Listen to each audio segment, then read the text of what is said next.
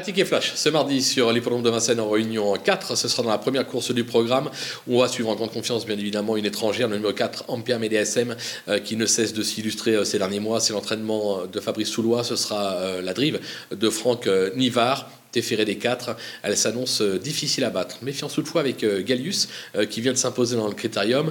C'est une révélation, même si on connaissait tout son potentiel, il devrait logiquement confirmer. Mais je me méfie également du numéro 11, Valzer Di Poggio, qui tarde à recouvrer l'essentiel de ses moyens. Mais je me dis que si le cheval est décidé à l'issue d'un parcours limpide avec Alexandre Brivard aux commandes, ça peut faire mal. On va tenter un trio des trois.